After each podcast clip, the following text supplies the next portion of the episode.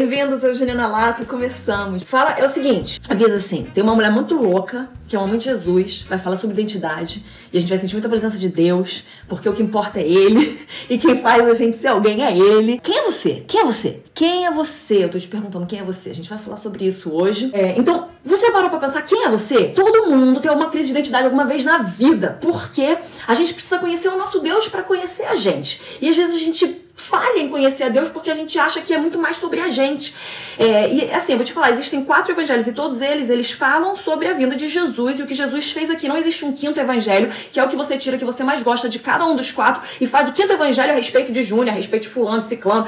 Não, são só quatro evangelhos e todos eles dizem respeito a Jesus. E às vezes a gente olha muito pra gente, a gente presta muita atenção na gente e a gente perde o foco. A gente precisa olhar para ele para entender quem a gente é. Porque eu vou te falar, quem te criou foi Deus. Antes de estar tá na barriga da tua mãe, você já estava nos planos, no coração, na mente do nosso Deus. Ele já tinha te desenhado, já tinha te planejado ele já tinha sonhado com você e ele já tinha planos para você. Então presta atenção, você que acha que não tem planos na sua vida, Deus tem sim planos para você. Agora, eu quero saber, talvez você já tenha pensado, para que, que eu nasci, quem eu sou? Será que Deus errou comigo? Eu tô aqui para te falar, meu amor. Olha só, você é especial, mas você não é tão especial assim a ponto de Deus errar única e exclusivamente com você. Pensa só, de todas as pessoas no mundo, será que ele iria errar só e justo com você? Não. Deus não erra em nada e não foi com você que ele errou na hora de te criar. E sabe, nesse meio de quarentena, talvez você esteja se perguntando a coisa assim, cara, não tô produzindo, será que eu ainda valho alguma coisa? E às vezes vem aquela crise, se eu não tô produzindo, então eu não sou aceito, se eu não tô produzindo, eu não vou ser aprovado, eu não vou ser afirmado. Presta atenção, hoje eu vou tirar todas essas acusações da tua cabeça. Não porque eu vou falar de forma bonita, mas porque eu vou falar o que é verdade absoluta, que eu vou te mostrar o que é. Você vai pegar a tua Bíblia agora e você vai falar: Eu amo a minha Bíblia. A Bíblia é a palavra de Deus, ela é a verdade. Eu amo a verdade. Tudo, a Bíblia, tudo que a Bíblia fala que eu sou, eu sou. Tudo que a Bíblia fala que eu tenho, eu tenho. Tudo que está escrito aqui é verdade e é aplicável para minha vida, porque ela é atemporal e ela é a verdade absoluta. Amém? Então a gente vai falar disso daqui. E é isso daqui que vai afirmar quem você é. Daí, você então talvez possa pensar, se não me afirmam, se as pessoas não estão falando, você está indo bem, não me dão feedback positivo, se elas não estão me deixando saber que o que eu fiz estava legal, então eu não valho nada. Ah, não, então não dá certo. Cara, eu preciso da afirmação contínua, mesmo que você seja palavra de afirmação, você não pode depender da afirmação dos outros para você se sentir pleno, para você se sentir aceito, para você se sentir completo, para você se sentir valoroso, valorosa, gente. Se não postam no meu aniversário, então eu não sou amado. Você já pensou nisso, cara? Às vezes as pessoas postam, postam, postam, daí não posta ninguém no teu aniversário. Será que isso fala que você é ou não é amado? Tenho certeza que essa questão já passou na tua cabeça. Porque já passou na minha e assim, poxa vida, não tô postando, cara. Acho que as pessoas me amam tanto. Calma aí, calma aí. Eu tenho que entender que eu sou completamente amada em Deus. E aí depois eu vou ver então que as outras pessoas me amam. Mas se eu sei que eu sou amada nele, se eu me amo como ele me ama, então as outras pessoas vão ser capazes de me amar, porque elas só conseguem me amar da forma como eu me amo. Faz sentido? Se você não se acha, é, se você não não acha que você vale alguma coisa, as pessoas não vão olhar para você dessa forma. Eu sei que isso é esquisito, mas nós precisamos primeiramente entendermos quem somos para que os outros possam nos olhar a partir dessa lente. E essa lente que a gente se enxerga é a lente do sangue de Jesus Cristo que morreu por mim e morreu por você. Antes da gente falar qualquer coisa, antes da gente assumir qualquer coisa, antes da gente declarar qualquer coisa, ele já tinha achado válido morrer por mim e por você. As mídias sociais são uma, são uma benção. Sem, sem a mídia social, a gente não poderia estar fazendo isso aqui agora. Só que elas também são o nosso maior tormento. Porque existem números, números, números o tempo todo. E nós não somos definidos por números. Enfia isso na tua cabeça. Você não é definido por número. Não deixe isso te definir. Presta atenção. Você é completamente amado por Deus. Agora, algumas perguntas que eu recebia e que simplesmente se nós lêssemos a Bíblia, soubéssemos a Bíblia, Bíblia, crescemos na Bíblia, declarássemos a Bíblia sobre nós, nós não teríamos as perguntas. Como eu sei que Deus me ama? Eu vou te dar uma aqui, Romanos 5:8 que fala o seguinte: "Mas Deus demonstra o seu amor por nós. Cristo morreu em nosso favor quando ainda éramos pecadores." Como eu sei que você é amado? Porque a palavra fala que você é amado, tá bom? A palavra falou que você é amado, então você é amado. Não existe nenhum outro pensamento, não existe nenhum outro um questionamento, uma outra dúvida que possa falar qualquer outra coisa. A palavra diz que você você é amado, então você é amado ponto final. Como eu sei que sou filho, primeiro João, presta atenção também, pega um papel, uma caneta, começa a anotar, porque eu vou falar várias referências, você não vai conseguir abrir e eu não quero que você perca. Anota para depois você pegar. E para você bater na Bíblia, você vai abrir a Bíblia e falar, deixa eu ver se é o que a Júnia estava falando era verdade mesmo, se era a Bíblia mesmo, se isso aqui é de fato a palavra de Deus, você tem que pegar essa palavra e tudo que você ouve, você tem que bater de acordo com a palavra de Deus. Só que você só consegue bater se você conhece a palavra. Faz sentido? Então nós precisamos conhecer a palavra para poder ouvir e falar, opa, isso é de Deus, opa, isso não é de Deus. Vamos lá. 1 João 3,1 Vejam como é grande o amor que o Pai nos concedeu, sermos chamados filhos de Deus, o que de fato somos. Como eu sei que sou filho, tá aí um versículo que declara sobre você. Como eu sei que Deus tem um plano para mim, Jeremias 29,11. Esse foi o versículo do meu convite de casamento. Eu é que sei os planos que tenho a vosso respeito, diz o Senhor, pensamentos de paz e não de mal, para vos dar o fim que desejais. Tem várias versões que falam pensamentos é, de paz e não de guerra, para te dar um futuro e uma esperança. Mas ele tem planos para nós, como eu sei que Deus me ouve. Jeremias 29, 12 e 13, só um pouquinho depois fala. Então me invocareis, passareis a orar a mim e eu vos ouvirei. Buscar-me-eis e me achareis quando me buscardes de todo o vosso coração. Presta atenção, o teu coração é o que importa aqui, é a posição, o posicionamento, o entregar do teu coração. Como eu sei que Deus me escolheu, 1 Pedro 2, 9. Vós, porém, sois raça eleita, vocês são nação santa, sacerdócio real, o povo escolhido, povo de propriedade exclusiva de Deus, a fim de proclamardes as virtudes daquele que vos chamou. Será que ele me chamou? Te chamou, ele vos chamou das trevas para a sua maravilhosa luz. Como eu sei que Deus me chamou, mais uma vez aqui que a gente pode. Outro versículo, Mateus 28, 18 a 20. Jesus, aproximando-se, falou: Toda autoridade me foi dada no céu e na terra, portanto, ide e fazer discípulos de todas as nações, batizando-os no nome do Pai, do Filho e do Espírito Santo, ensinando-os, etc. Então, ele nos chamou e ele nos envia, tá, gente? E é um negócio, o negócio é o seguinte, por que, que a gente tem tanta crise de identidade? O mundo ele conspira para que a gente perca de vista quem a gente é, porque se a gente não sabe quem a gente é, a gente não entende o nosso propósito, a gente não entende o nosso valor, a gente não entende o nosso lugar de origem, de onde você é, e a gente não entende o nosso destino final. Coloca uma coisa na tua cabeça, você não é desse mundo. Eu lembro quando eu era mais adolescente, mais adolescente não, quando eu era adolescente, ponto, né? É, um pastor da minha igreja, eles tentaram assaltar ele, e aí ele tava com a Bíblia no carro, tá vendo? Tu tem que andar com a Bíblia. E aí o cara veio e falou assim: Eu não sou desse mundo! Ele levantou a Bíblia e começou a falar: Eu não sou desse mundo! Sou desse mundo! Sabe por quê? Ele entendia que ele não era daquele mundo. E naquele momento, o maluco que queria assaltar ele teve tanto temor do Senhor que ele fugiu, porque ele sabia de onde aquele homem era, do mesmo lugar que ele era, e ele estava se recusando a permanecer. Mas nós não somos desse mundo, nós somos nascidos de Deus. E nós vamos voltar para estar com Ele plenamente tá? Então, se a gente não entende quem a gente é, a gente perde de vista isso, o nosso propósito, o nosso valor, nosso lugar de origem e o nosso destino. Nós não estamos aqui no carpe diem para sem quem sabe acontecer alguma coisa interessante na nossa vida. Não, nós estamos aqui numa missão, nós estamos aqui num propósito, nós estamos indo em direção ao alvo, tá bom? Que Deus já colocou pra gente. Então, nós não estamos perambulando por essa terra. Nós estamos em terra numa missão. Anota isso aqui agora. Nós estamos em terra numa missão de tudo que Deus criou, somente depois do homem ele falou que era muito bom. Quando ele criou o homem, lá em Gênesis, ele falou assim, ele viu então que era muito bom, porque Deus ele te criou, ele não achou que você era legal, ele não achou que você era interessante, ele achou que você era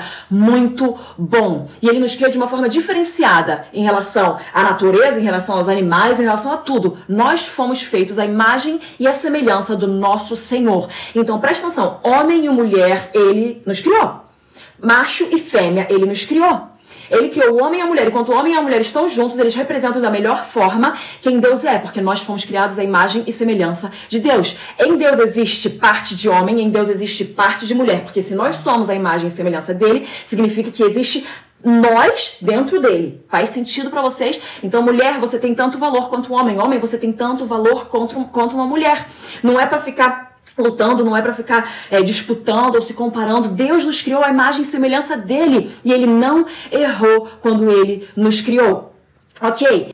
O mundo ele tenta também, se você já reparou assim, tá, ele tenta muito conectar, fazer com que a galera hoje em dia não tá mais querendo ter filho. É o que, que eles fazem? Eles compram cachorro, compram um gato. Presta atenção, um gato e um cachorro nunca vão poder tomar o lugar de um filho de Deus. E a gente precisa entender que homem é homem, bicho é bicho. Bicho nunca vai ser que nem homem. Bicho nunca igualar à, idade de, à, à, à identidade de filho de Deus. E às vezes o mundo tá falando isso, a gente tá acreditando e a gente tá sendo bobo de falar, ah, tudo bem, é o bichinho, bicho, presta atenção. Bicho é bicho, homem é homem. E o mundo tá querendo falar isso pra gente começar a equalizar e falar, não, então o cachorro vale tanto quanto o homem, uma árvore vale tanto quanto o homem. Para extensão, tudo que está na terra veio para nos servir. Os bichos foram feitos para a gente comer. A planta foi feita para a gente comer. Boca foi feita para comer, entendeu, gente?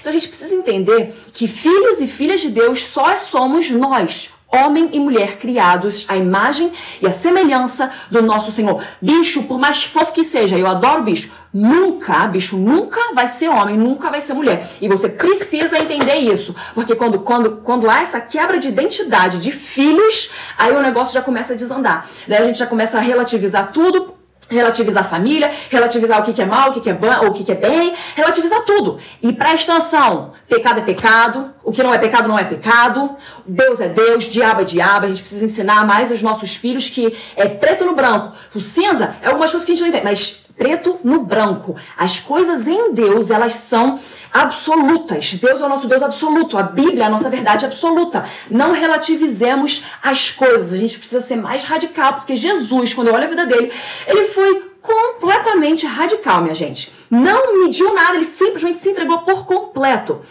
E aí o mundo também vem fazer outra coisa. Ele vem tentar equalizar, vem fazer que todo mundo é igual, mas ele também fala assim: não, mas presta atenção, você é muito amado, você é muito valoroso, você é muito tudo assim, então olha para dentro, porque a resposta já tá em você, meu amor. Olha para dentro que você vai encontrar toda a força que você precisa. Olha para você que você vai encontrar a força. Presta atenção, quando tu olhar para dentro, tu não vai ver você mesmo. Eu não vou olhar para dentro e ver Júnior, porque se eu olhar para dentro e ver Júnior, daí eu não vou ter mais força para fazer as coisas que eu tenho que fazer. Se eu olhar para dentro e ver Júnior, eu não vou achar resposta de nada. Agora, quando eu olho para dentro e eu vejo o Espírito Santo de Deus dentro de mim, aí tudo é possível.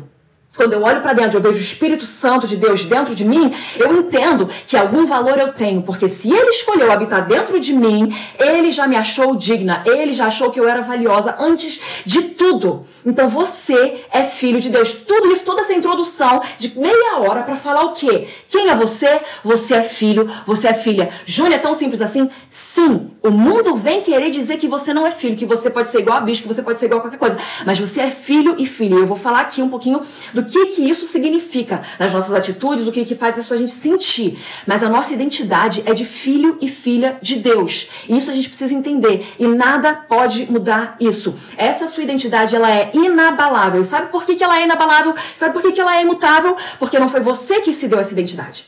Não foi você, foi Deus que te deu essa identidade. Eu sou filha e nada pode mudar isso. Não porque eu sou legal, não porque eu tento viver uma vida santa, não porque eu tento ler a Bíblia todo dia, não porque eu tento me consagrar, e isso tudo tem que acontecer, mas eu sou filha única e exclusivamente porque Ele me deu o espírito da adoção.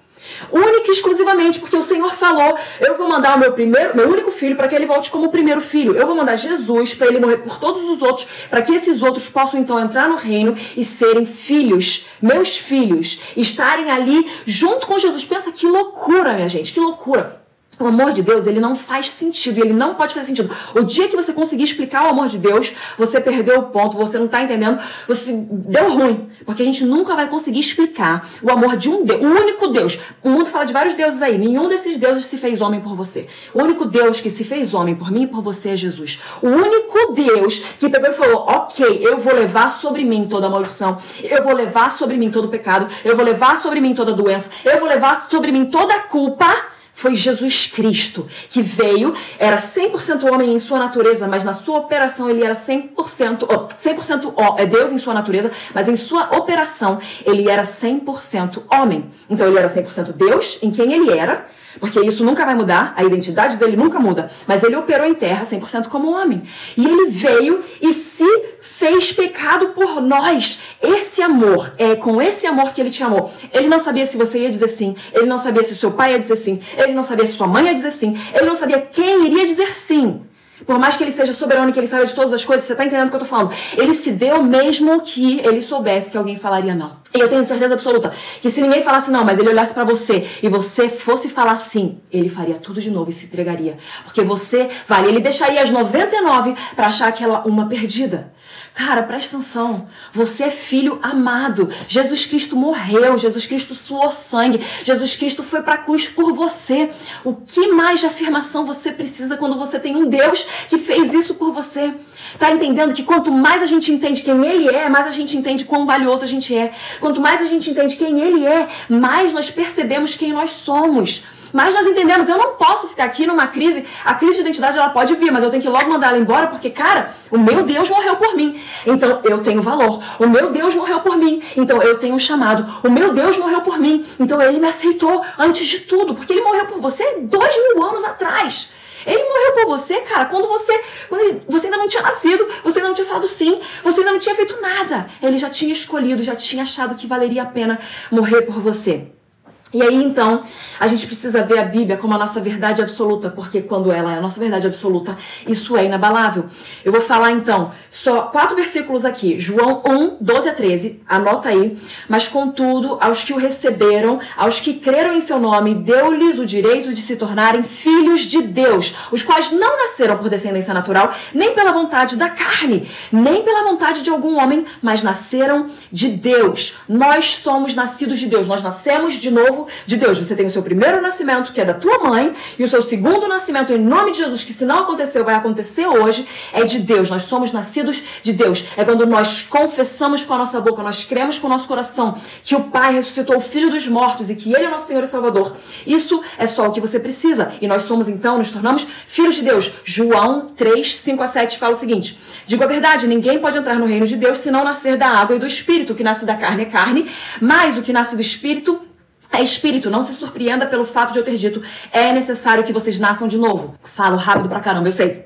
Vamos lá, Romanos 8, 14 a 16. Porque todos os que são guiados pelo Espírito de Deus são filhos de Deus, pois vocês não receberam o Espírito que os escravize novamente para temerem mas receberam um Espírito que os torna filhos por adoção, por meio do qual nós clamamos Abba Pai. O próprio Espírito está falando aqui na Bíblia. Testemunha ao nosso Espírito que somos filhos de Deus. Qual é a tua identidade? Você é filho. Qual é a tua identidade? Você é filha. Nada pode mudar isso. A Bíblia nos diz isso. Mas quando, Gálatas 4, 4 a 6, mas quando chegou a plenitude do tempo, Deus enviou seu filho, nascido de mulher, nascido debaixo da lei, a fim de redimir os que estavam sob a lei, para que recebêssemos a adoção de filhos, e para e porque vocês são filhos, Deus enviou o espírito de seu filho ao seu coração, e ele clama, Abba Pai. Eu tenho diversos outros versículos, mas eu não vou ficar mais falando do versículo aqui, eu vou só falar as referências. 1 João 3, 2, Romanos 9, 8, Gálatas 3, 26, Efésios 1, 5. Gente, nós somos filhos e filhas de Deus. Então eu quero ressaltar é, cinco verbos aqui desses versículos que eu li. Recebemos, cremos. Então a única coisa que a gente tem que fazer, a gente tem que receber Ele como nosso Senhor, a gente tem que crer que Ele é o nosso Senhor, a gente tem que crer que Jesus Cristo é o Salvador. E aí o que acontece?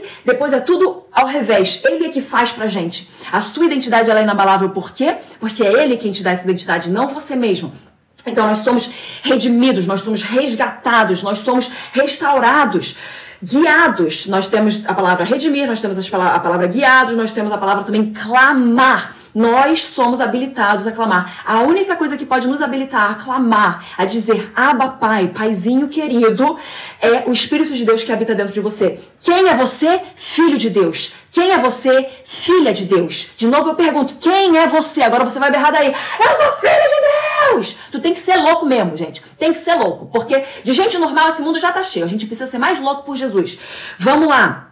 Então, nós temos essas cinco coisas que nos mostram, então, desses versículos. O que acontece? Nós recebemos, nós cremos, então, nós somos redimidos, nós somos guiados e nós somos habilitados a clamar. Então, logo nós entendemos que não é sobre quem nós somos, mas sobre quem Ele é. Quando você tiver numa crise de identidade, você não vai correr para entender quem você é. Eu não vou correr para perceber, assim, quem a Júnia é, o que a Júnia gosta, o que a Júnia. Não, quem Deus é, o que, que Ele já falou sobre mim, o que, que Ele já fez por mim, o que, que Ele declara sobre mim diariamente Eu vou voltar os meus olhos, os meus ouvidos, o meu coração e a minha mente para as verdades de Deus, não para as crises momentâneas, não para o que o mundo fala. Eu vou voltar para Ele, para que eu possa receber dele a afirmação de quem eu sou, porque eu já sei que eu sou e eu vou tornar essa verdade daqui numa verdade conhecida, revelada para mim. Não é só conhecimento de letra. Ele é conhecimento revelado a nós através do Espírito Santo.